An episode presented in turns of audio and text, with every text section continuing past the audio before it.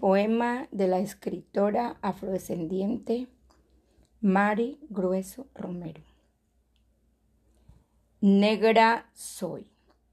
¿Por qué me dicen morena si moreno no es color?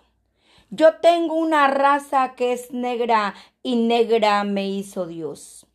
Y otros arreglan el cuento diciéndome de color, que para endulzarme la cosa y que no me ofenda yo. Yo tengo una raza pura y de ella orgullosa estoy, de mis ancestros africanos y del sonar del tambor. Yo vengo de una raza que tiene una historia para contar, que rompiendo sus cadenas alcanzó la libertad.